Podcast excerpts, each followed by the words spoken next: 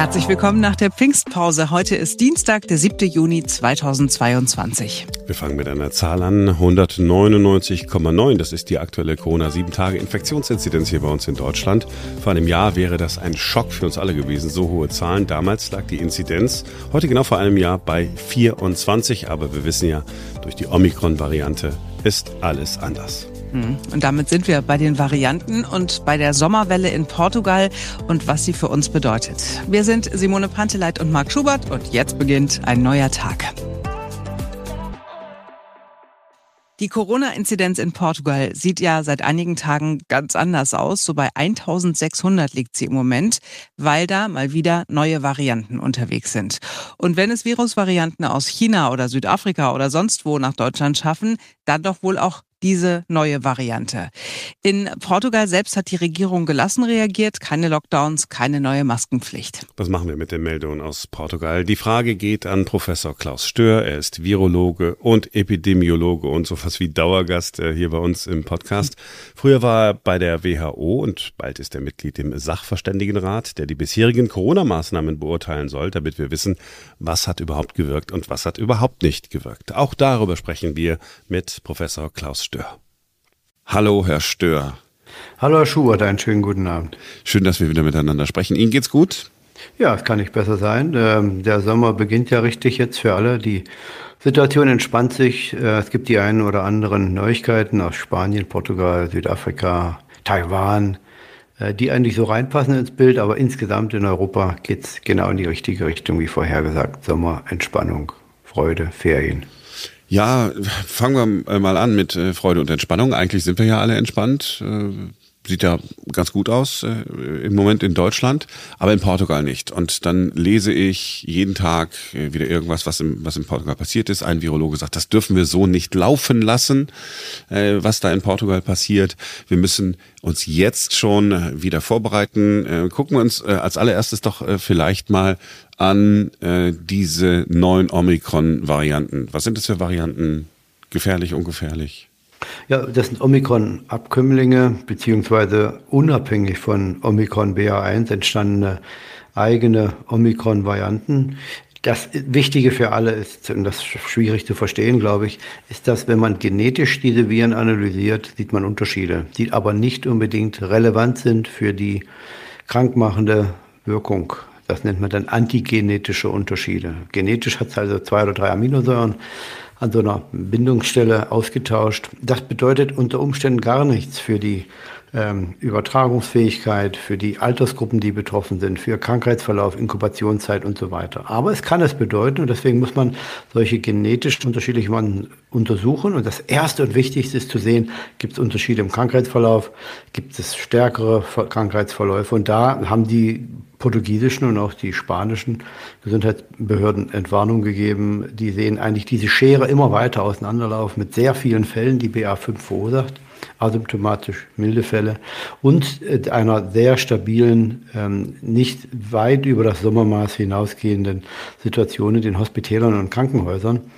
Äh, also das ist etwas, was äh, beruhigend ist, was auch natürlich darauf hindeutet, als andere Komponente, dass die Pandemie nicht vorbei ist. Denn solche Sommer, ja, Ausbrüche will ich nicht sein, aber solche Sommerpeaks zeigen, dass es noch eben noch sehr viele noch nicht vollständig immune Erwachsene gibt, die dann auch im Sommer so einen ja, Meldepeak verursachen können. Bei Influenza würde es gar nicht auffallen, man würde ja gar nicht testen, äh, würde dann nur in den Krankenhäusern sehen, oh, ein paar mehr Influenza-Fälle.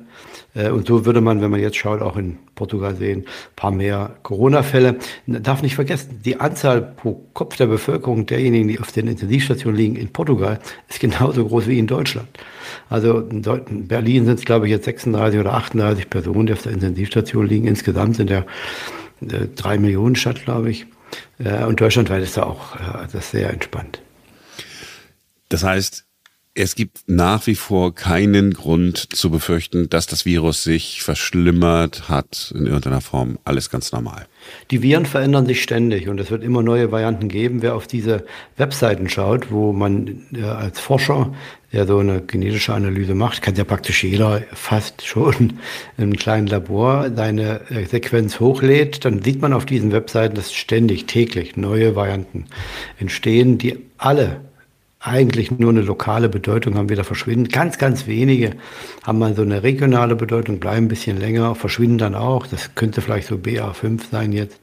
Und dann gibt es eine oder andere alle zwei, drei Jahre oder jetzt ein bisschen häufiger, dadurch, dass die Pandemie äh, noch neu ist, äh, die dann die alte Variante ersetzen und äh, solange noch keine gute Populationsimmunität da ist, auch dann zu, zu solchen rabiaten Ausbrüchen führen, wie, wie Delta das gemacht hat und davor die Varianten. Aber das wird jetzt immer weniger werden. Die Varianten ähm, entstehen. Die sind äh, genetisch anders, aber antigenetisch unterscheiden sich alle, was wir sehen, äh, nur gering. Und äh, das ist also eine Nachricht, die wissenschaftlich interessant ist, aber für die Bekämpfung jetzt im Sommer, Entscheidungsfindung äh, für den Herbst irrelevant.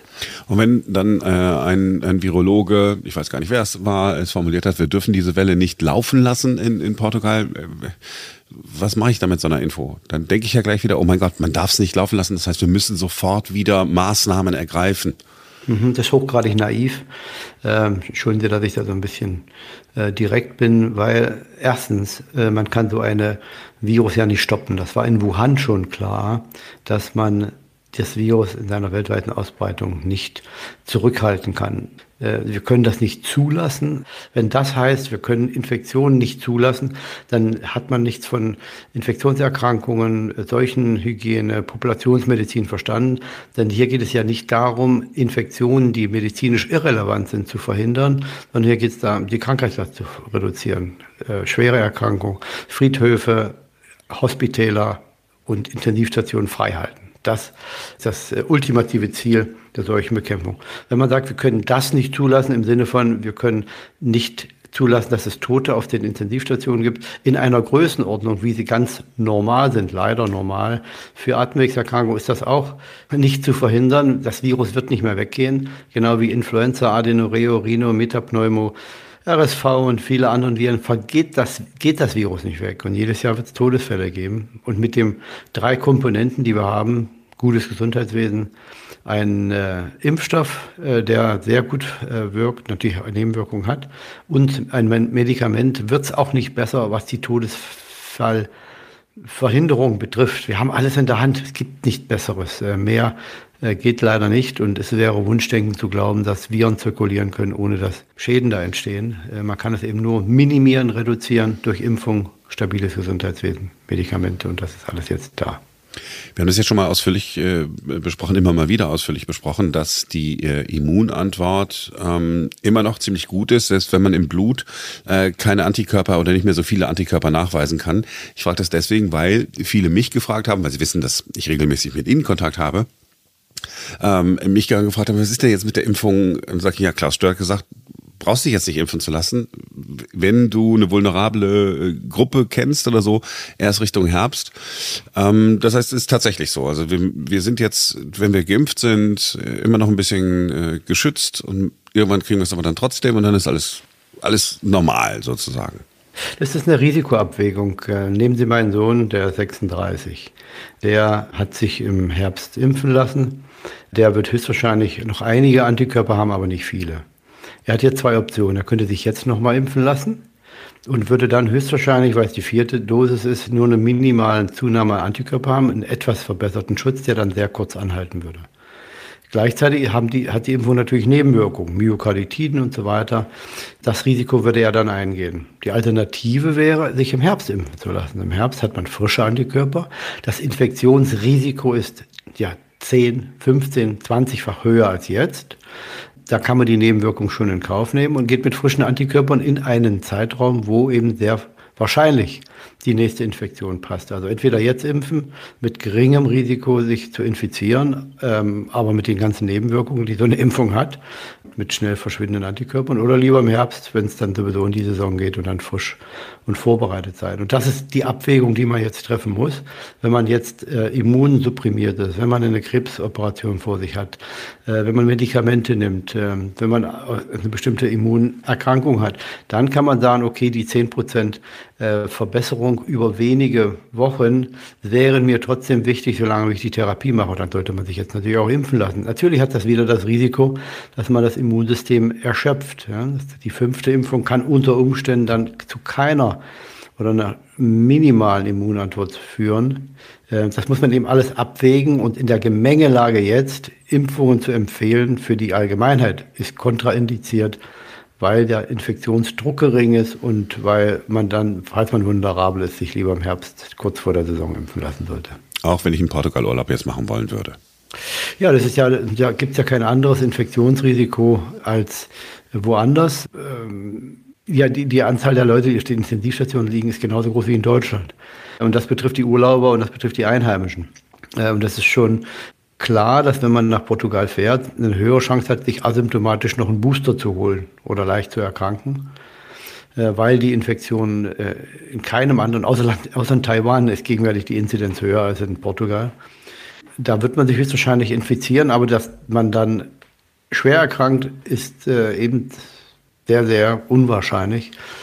Die Daten belegen das relativ eindeutig. Kurz vor dem langen Pfingstwochenende saß ich im Zug, bin wieder ermahnt worden. Ich hatte die Maske nicht richtig auf. Ich saß allerdings im äh, Bordbistro, hatte gerade meine Cola ausgetrunken und habe dann am Handy rumgespielt. Und dann bin ich aufgefordert, meine Maske zu haben. Sag, ja, ich habe mhm. gerade eben die Cola ausgetragen, äh, mhm. ausgetrunken. Nein, ich habe gesehen, Sie haben an Ihrem Handy rumgespielt.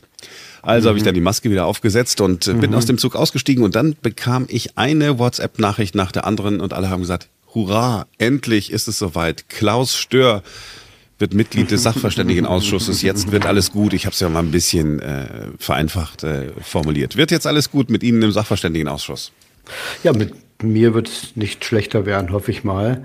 Äh, man darf nicht vergessen, der Sachverständigenrat ist ja kein exekutiv beratendes Gremium. Die Sachverständigenkommission, das sind Kollegen, die die Aufgabe bekommen haben, zur Hälfte rekrutiert vom Bundestag, die andere Hälfte von der Bundesregierung, die vergangenen Maßnahmen zu evaluieren. Es gibt ja eine rechtliche Grundlage dafür, Paragraph 5 im Infektionsschutzgesetz. Und die Aufgabe ist, nach hinten zu schauen und sagen, haben, hat Maskentagen denn was geholfen? Wenn ja, was? Wann ist es endlich vernünftig? Und Abstand halten, Quarantäne, Isolation, äh, Ausgangssperre, Grenzschließungen, also das ganze Spektrum 2G, 3G schaut man sich an, das Testen und dann ist die Frage, ist das effizient gewesen. Und dann kann man natürlich noch viel genauer fragen, ist es gesundheitsökonomisch vergleichbar mit anderen Interventionen, mit, mit Erkrankungen ähnlicher Genese oder ähnlichen Auswirkungen und dann, wie vergleicht sich das? Was, als war die Reaktion also verhältnismäßig, war sie notwendig, war sie effizient? All das sollte man, das ist jetzt meine Meinung, evaluieren. Ähm, inwieweit das bis jetzt schon erfolgt ist, äh, ähm, die, das, das, Detailwissen habe ich nicht oder noch nicht. Man darf auch nicht vergessen, diese äh, Kommission tagt ja schon über viele Wochen und muss in den nächsten drei Wochen ihre Berichte abgeben. Da ist also sehr, sehr viel Arbeit schon geleistet worden. Äh, da wird man in den nächsten Tagen und Wochen die finale Lesung der Unterlagen vornehmen. Da hat man ja die Arbeit verteilt an die entsprechenden Kommissionsmitglieder, die dann einzelne Abschnitte dann geschrieben haben und dann in der Gruppe evaluiert man. Dann möchte ja das gemeinsam auch verabschieden.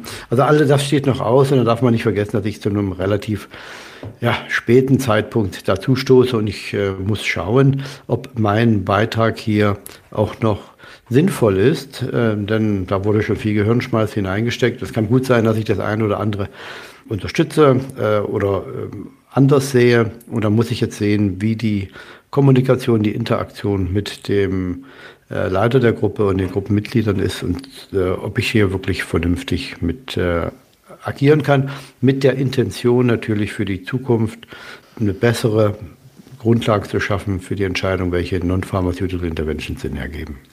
Christian Drosten hat ja genau dieses Gremium, diesen Sachverständigenausschuss verlassen, unter anderem so ungefähr mit äh, der Begründung in, in meinen Worten, ja, die Zusammensetzung des Ausschusses, die ist überhaupt nicht geeignet, äh, um bis zum 30. Juni da einen wirklich fundierten Bericht vorlegen zu können. Sehen Sie das ähnlich oder haben Sie Zweifel?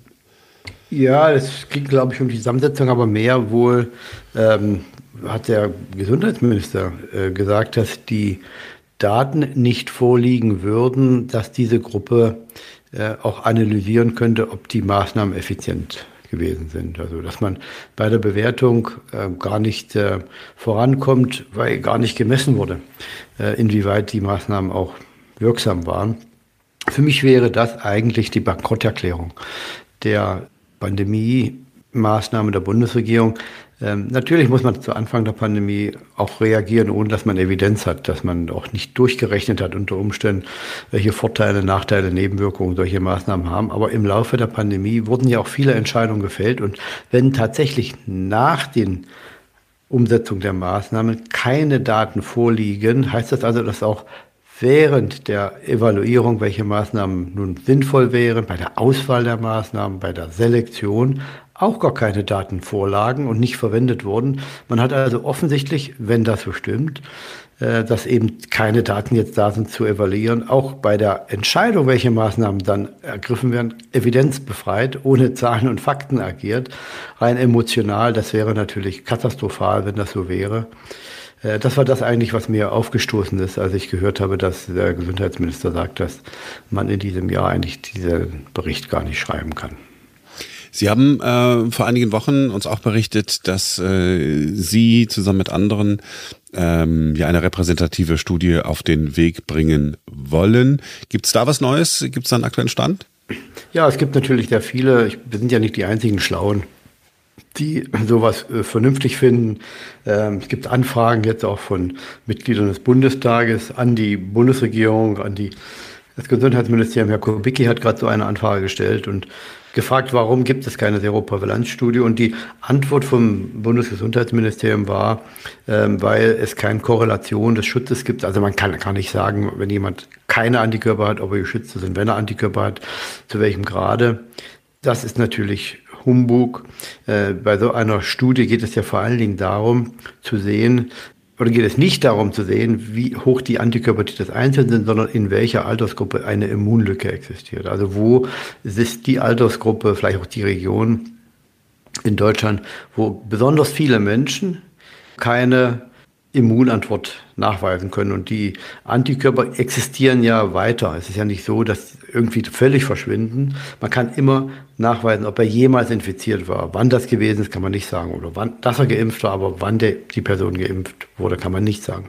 Und dieses Immunloch, wenn es sehr groß ist, könnte man versuchen zu stopfen in dieser Altersgruppe, indem man ganz gezielt Kommunikation äh, beginnt, äh, ähm, Impfkampagnen startet, Impfangebote macht, um dann im Herbst das Risiko zu minimieren, dass diese Immunlücke, also die Menschen in der Immunlücke dann vielleicht besonders erkranken, weil sie zu einer vulnerablen Altersgruppe gehören. Das wäre vielleicht die über 60-Jährigen. Und dann könnte man diese Menschen eben ganz gezielt dann schützen und das Allgemeinwohl äh, würde dann auch nicht gefährdet sein. Das ist das Ziel dieser Studie, äh, die wir unterstützen. Jetzt gibt es äh, Anzeichen dafür, dass das Bundesministerium für Bildung und Forschung so eine Studie äh, auch ähm, mitfinanzieren würde. Das würde sehr gut sein. Dann ähm, würden wir uns anschauen, ob die Studie inhaltlich dem entspricht, was wir glauben, was richtig ist. Äh, und wenn das der Fall ist, dann würden wir uns freuen, dass die öffentliche Hand nun doch das Richtige tut, um sich auf den Herbst vernünftig vorzubereiten. Was zieht sich alles irgendwie so lang hin, ne? Ja, es ist natürlich 1,5 Millionen sind für jeden von uns unheimlich viel Geld. Im Vergleich zu dem, was jetzt noch ausgegeben wird, für Testungen sind das ja die berühmten Peanuts. In einigen Universitätskrankenhäusern, sogar in dem, einen der größten in Deutschland, hat man jetzt wieder angefangen, alle Patienten, die ambulant, also nur so zur Konsultation ins Krankenhaus kommen, wieder zu testen. Gleichzeitig ist es ja so, dass wer in Quarantäne geht und in Isolation, die Ausgleich, den Gehaltsausgleich bekommt dann der Arbeitgeber vom Gesundheitsministerium. Das heißt, die Tests werden vom Gesundheitsministerium bezahlt. Die Arbeitsausfälle durch Quarantäne und Isolation, die ja nun vollständig überholt sind, brauchen wir ja nicht mehr, zahlt auch das Bundesgesundheitsministerium. Und in den Ländern sagt man sich dann halt, okay, ja, wenn es der Bund das zahlt, so be it. Dann wird eben noch getestet in einem großen Krankenhaus, wo Tausenden äh, ambulanten Patienten wird getestet, obwohl über Wochen und Monate schon das nicht mehr gemacht wurde und eigentlich die auch im Krankenhaus wissen, dass es äh, Unsinn ist. Ja, also das ist leider die Situation, wenn Geld zu viel fließt, diese anderthalb Millionen hoffentlich äh, werden zur Verfügung gestellt werden und dann hat man ein Instrument in der Hand im Herbst, um zu sehen, wo die Immunlücke ist. Lassen Sie mich noch kurz sagen, was die Alternative wäre. Die Alternative wäre ja zu sagen, okay, wir gucken uns nicht an, was die Immunlücke ist, sondern wir, wir stellen Impfstoff denjenigen zur Verfügung, die gerne möchten. Und das ist ja die Strategie von Herrn Lauterbach im Gesundheitsministerium, der gesagt hat, wir werden Impfstoff kaufen, so viel, dass jeder der möchte, Impfstoff bekommen kann. Und dann werden wir sogar Wuhan-Impfstoff haben und dann angepassten Impfstoff, Omikron und so weiter. Das bedeutet eigentlich, dass man passiv wieder an der eigentlichen Impfnotwendigkeit vorbei vacciniert. Warum?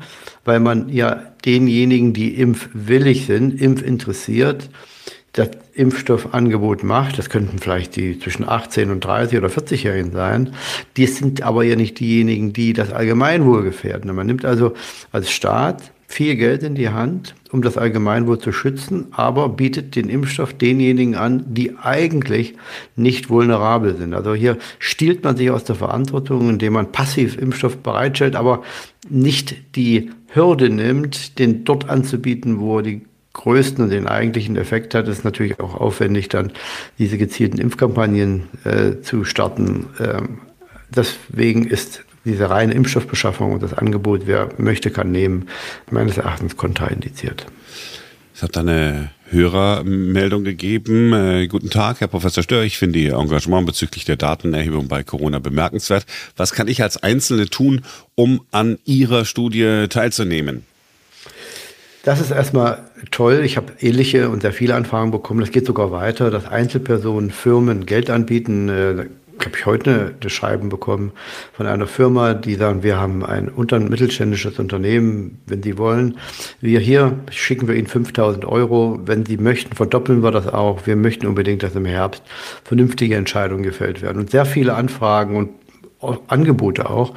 Äh, nicht nur von Leuten, die sagen, ich nehme keinen Impfstoff und will einfach mal wissen, wie, meine Immunantwort ist, sondern von Leuten, die sagen, ja, ich habe mich impfen lassen, von immer die jemand brauchen für die Studie, bin ich dabei. Da möchte ich mich mal äh, recht, recht herzlich bedanken. Das ist auch eine, eine sehr, auch emotionale Sache, die mich sehr freut.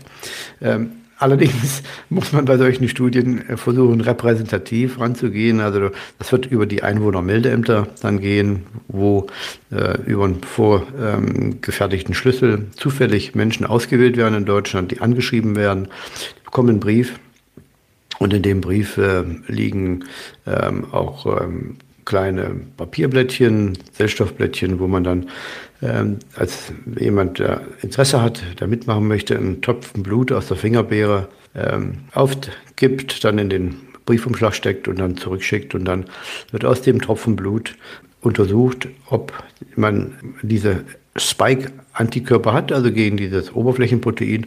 Und wer das hat, der kann geimpft sein oder infiziert. Und dann guckt man nochmal nach, ob dieses Nukleoprotein äh, auch diese Antikörper dagegen vorhanden sind. Und, und das haben dann nur diejenigen, die äh, infiziert waren. Und da kann man dann sehen, äh, wer wurde ähm, infiziert, wer nur immunisiert, nur in Anführungsstrichen, äh, wer hat noch gar nichts. Und dann kann man altersgruppenspezifisch das untersuchen. Also danke für die Angebote, aber wir müssen einen anderen Prozess hier wählen, der dann auch unabhängig ist, repräsentativ äh, und der dann natürlich auch in kürzester Zeit zu den Analysen, die die Analysen ermöglicht, die wir dann brauchen im Juli, um, die, um den Herbst vorzubereiten.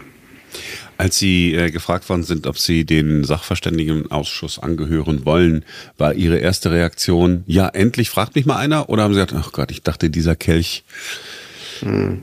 geht an mir vorüber?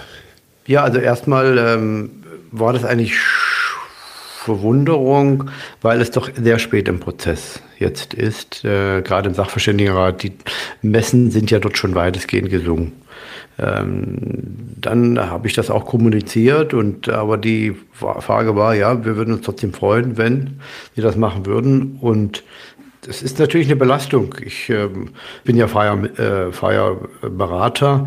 Ich muss natürlich auch da schauen, dass ich äh, äh Aufträge bekomme, die ich dann machen kann, äh, vernünftig, wo man auch Geld verdient.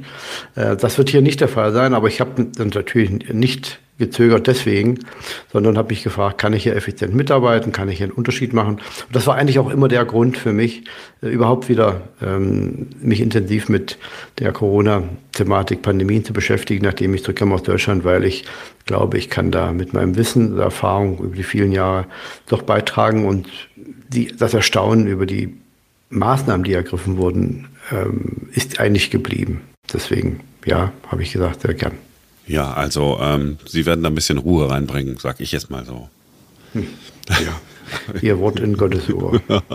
Herr Stör, haben Sie äh, vielen Dank, dass Sie sich äh, Zeit genommen haben. Ähm, wir bleiben in Kontakt und äh, lassen uns äh, schön updaten. Ich wünsche Ihnen ähm, wirklich viel Erfolg für uns alle, viel Erfolg äh, in dem äh, Sachverständigenausschuss na, nicht nur Ihnen, sondern, sondern allen, dass wir dann wirklich ähm, Ende mhm. des Monats ähm, mal so, so ein bisschen eine wissenschaftlich fundierte Bewertung der ganzen äh, Maßnahmen zu hören und zu lesen bekommen. Mhm. Ja, das hoffe ich auch. Es ist natürlich so, wenn ähm, in so einem Sachverständigenausschuss dann auch die Mitglieder sitzen, die eigentlich ähm, die entsprechenden Maßnahmen in der Vergangenheit schon empfohlen haben der Bundesregierung, ist es natürlich, glaube ich, auch für alle schwierig, dann unvoreingenommen da mit dabei zu sein. Äh, ich muss mal schauen, wie das läuft, wie das sich entwickelt. Auf jeden Fall bin ich mit ähm, großem Engagement, Interesse äh, und mit Energie dabei und freue mich drauf. Danke für Ihre Zeit heute. Ich bedanke mich. Ein Dauerbrenner in der deutschen Politik bekommt heute eine Fortsetzung. Eine staatliche Tierhaltungskennzeichnung wird auf den Weg gebracht. Ex-Landwirtschaftsministerin Klöckner hatte sich ja dafür gefeiert, dass sie ein freiwilliges Tierwohl-Label auf den Weg gebracht hatte. Dafür hat sie Hohn geerntet, Spott geerntet. Heute aber will der grüne Landwirtschaftsminister Özdemir seine Pläne vorstellen, die dann eben nicht mehr freiwillig sind, sondern verpflichtend. Ich bin mir nicht sicher, ob sich dadurch wirklich etwas ändert in den Stellen in Deutschland. Nächstes Jahr sollen gekennzeichnete Produkte in den Geschäften zu finden sein, heißt es aus dem Agrarministerium. Begonnen wird mit Schweinefleisch, egal ob frisch, abgepackt oder tiefgefroren. Und früher oder später soll das dann auch in Restaurants und Kantinen eingeführt werden, dass man weiß, welches Fleisch man da äh, auf dem Teller bekommt und aus welcher Haltungsform das stammt. Schlachtung und Transport werden zunächst kein Teil dieser Haltungskennzeichnung sein. Also wie das Tier zum Schlachthof gebracht wurde und wie es dann dort ins Jenseits befördert wurde, das ist noch kein Thema, soll aber irgendwann auch kommen. Ich bin tatsächlich auch gespannt, wie das wird. Ich fürchte fast, dass viele Verbraucher das Thema im Moment nicht ganz so wichtig finden, weil sie einfach andere Sorgen haben, gerade auch andere finanzielle Sorgen. Und dann wird vielleicht doch wieder eher zum günstigeren Fleisch gegriffen, auch wenn auf der Verpackung draufsteht, dass das Tier nicht aus der Haltungsform Auslauf, Weide oder Bio stammt. Ja, ne, das eigene Portemonnaie ist am Ende des Tages dann doch ganz wichtig. Wir sagen das so luxuriös, als wenn man wirklich kein Geld hat, sage ich ja immer einfach weniger Fleisch essen. Mhm. Dann hat man sich auf jeden Fall Fleisch gespart. Also selbst das billige Fleisch ist ja teurer als kein Fleisch. Kein, ne? Ja. Ähm, und auch die, die Zahlen, die es jetzt gegeben hat, Zurückhaltung der Verbraucher ähm, durch die hohe Inflation. Ähm, weniger Erdbeeren sind zum Beispiel verkauft worden, angeblich, weil den Leuten die Erdbeeren zu teuer waren. Könnte ja auch sein, dass die Erdbeeren einfach dieses Jahr nicht so gut waren, weiß ich nicht. Aber ich bin mal gespannt. Vor allem bin ich mal gespannt, ob Özdemir, denn er hat ja gesagt, er ist der oberste Tierschützer der Nation, ob er denn wirklich was auf den Weg bringen kann, was dann wirklich auch valide ist, weil diese freiwillige Kennzeichnung, die man da manchmal auf den Packungen sieht, ich meine, I don't know. Äh, hat mich jetzt hat mich noch nie so überzeugt. Mhm. So, wir wollten noch über dein Pfingstwochenende reden, Marc. Oh ja, es war ganz schön. Also mitgebracht habe ich offensichtlich, ich habe gerade den Test gemacht. Ja, ich habe es mal gucken drauf. Beim C ist ein Strich, beim T ist kein zweiter Strich, auch kein, kein milder Strich oder so. Habe eine schöne Erkältung mitgebracht aus Hamburg. Hurra! Wo ich am Wochenende bei einem Foreigner Open Air Konzert war. Das erste Mal, dass oh. ich unter Menschenmassen wieder war. Ähm, deswegen, dass man sich da ein Virus mal einfangen kann, äh, ist jetzt, glaube ich, nicht so ungewöhnlich. Aber es war schön. Es war so richtig cool. Es war äh, tolle Musik, die haben tolle Performance gemacht und ich hatte so richtig viel Freude. Und gleich am nächsten Morgen hatte ich Kratzen im Hals, hab gedacht, naja klar, wenn du da rumgrölst, äh, ein Bierchen dabei und dann grölst du weiter, ist ja völlig klar, aber jetzt bin ich so Matsche in der Birne und habe auch Geschmacksverlust. Ich bin hm. fast enttäuscht. Das ist die dritte Erkältung, die ich habe, seit wir wissen, dass es dieses neuartige Coronavirus gibt. Und niemals habe ich einen positiven Test. Entschuldigung, ich würde mir ja mal wünschen, dass ich es jetzt wenigstens mal habe. Mhm. Ich habe Klaus Stör, dann da habe ich aber die Aufnahme schon beendet, habe ich gesagt, Herr Stör, ich habe jetzt schon wieder äh, irgendwie, sagt er, naja, also es kann gut sein, dass der Test dann einfach nicht anschlägt. Also wir die drei Erkältungen hatten, also die Wahrscheinlichkeit, machen Sie doch mal äh, einen Antigen-Test, kostet 20 mhm. Euro äh, bei, beim Arzt und dann wissen Sie es ganz sicher. Mache ich auch mal, aber nicht mehr heute. heute lege ich mich, sobald alles, was mit Frühsendung vorbei ist, wieder hin und, äh, und guck mal. Dein Wochenende war aber wahrscheinlich auch ganz nice, entspannt, relaxed. Äh, war total entspannt, relaxed, Freunde getroffen, viel gegessen, viel getrunken. Möglicherweise war auch Alkohol im Spiel. Möglicherweise ging es mir gestern noch nicht ganz so gut, weil der Limoncello am äh, Sonntagabend zu gut geschmeckt hat. Nee, aber war, war wirklich, war schön gewesen. Hat Spaß gemacht gehabt, wie man so sagt, war? Ach, Limoncello, ja, das ist auch so ein, das ist auch gut für den Hals, ne? Auf jeden Fall. Soll ich dir mhm. welchen rumbringen? Ah, das, ich meine, das wäre, nein, um Gottes Willen, das ist ja nur Alkohol mit Zucker. Und ich weiß, und, ne, und im Spritzer Zitronensaft, ich verstehe ja schon.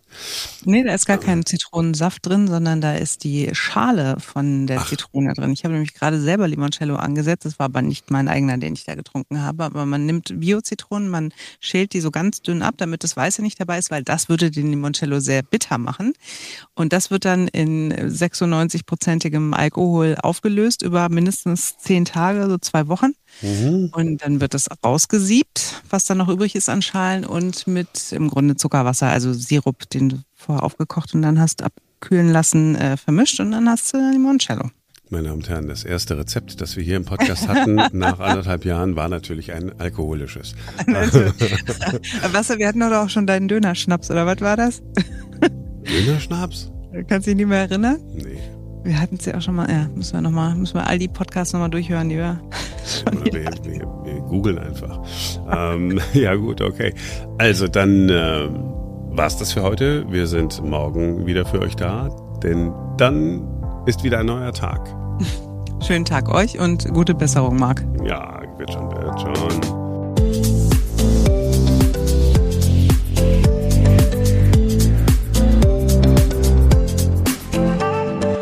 Ex-Landwirtschaftsministerin Klöckner hatte sich ja gefeiert dafür, dass sie ein freiwilliges Tierwohllebi äh, ein freiwilliges Tierwohllebi äh, ich kann das Wort nicht sagen. Oh Mann, ey.